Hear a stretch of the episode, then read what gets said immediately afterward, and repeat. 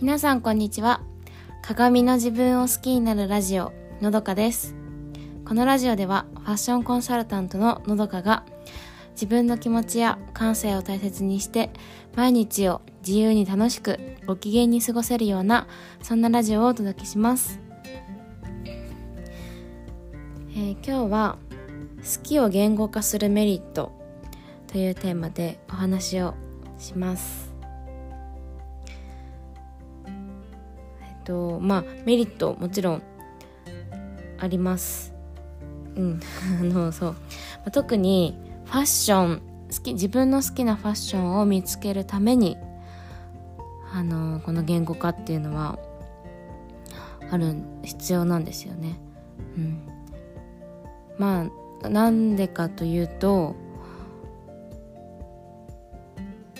ファッションって行き当たりばったりであの、出会うものではないんですよ。もうめちゃくちゃ膨大な数があるわけでお店だったりアイテムも。うん。まあパーッとウィンドウショッピングとかしていてときめくものあの一目惚れとか。うん。もちろんありますけどそれをえっ、ー、と当てにしていたらもうキリがないというかあのー、それこそあのなんだろうな洋服がありふれてしまう。うん。組み合わせとかも考えずにときめきや一目惚れだけで買ってしまったらうん。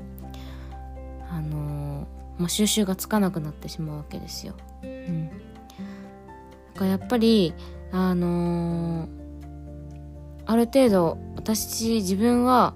これが好きででこれってなんだろうなどういうものなんだろうっていう。うん。なぜこれが好きなのかなぜは必要ないんです。うん。好きなら好きで。これが可愛いこれがかっこいい。うん。いいんですけどじゃあどこがかっこいいのかどこが可愛いのかどういうポイントに自分はあのときめいているのかっていうのを分かれば例えばあの雑誌で見たコーディネート、うん、の中の色の組み合わせが好きなのか形が好きなのか、うん、このアイテムが好きなのか、うん、とかっていう何がどこが好きなのかっていうのを言語化できるとじゃあその色の組み合わせが好きって分かるとあの自分でじゃあ自分のファッションに取り入れようと思った時にこの組み合わせ色で見ていける。自分のコーデを組めるようになるしあのこの形のあのトップスが好きって分かったらあの検索する時にそのデザインのこの形っていうのをそのまま入れればどなんという形トップスとかニットとか、うん、で入れたらもうその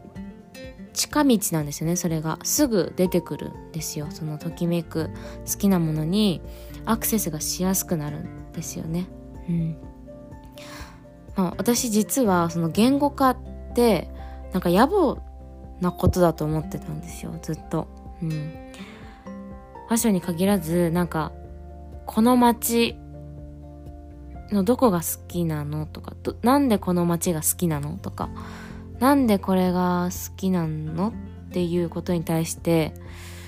何でも何もないじゃんって思ってて。うん。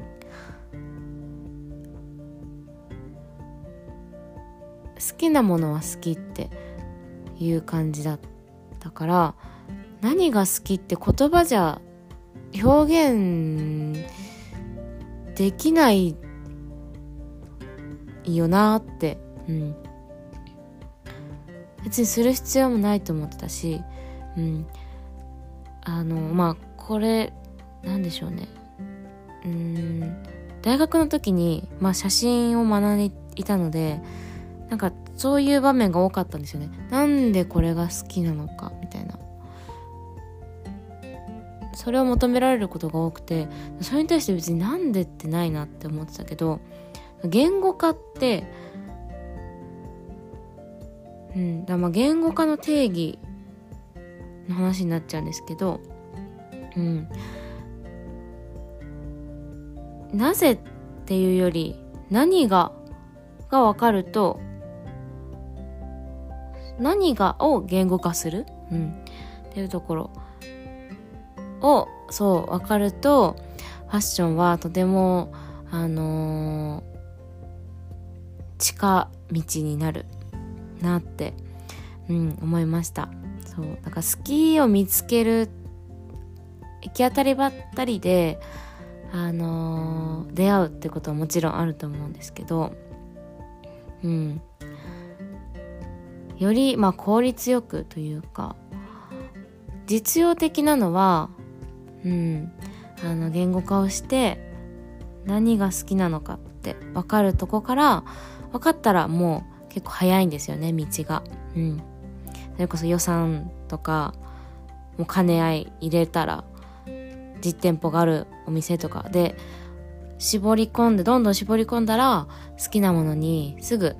あの見つかるようになるのかなと思います。はい、えー、今日もお聴きいただきありがとうございました、えー、ポッドキャストの新番組「好きを仕事にする女たちが」えーと、配信中です。これは8人の企業女子たちがそれぞれの専門ジャンルであのお話をしている番組です、えー、私のどかはファッションについて、えー、毎週月曜日を担当しています、えー、その他も、えーと、8人の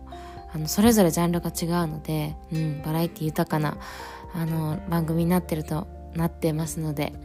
ぜひちょっと遊びに来てもらえたら嬉しいなと思います。概要欄に URL 貼っておきます。はい。えー、それでは皆様、今日もご機嫌な一日をお過ごしください。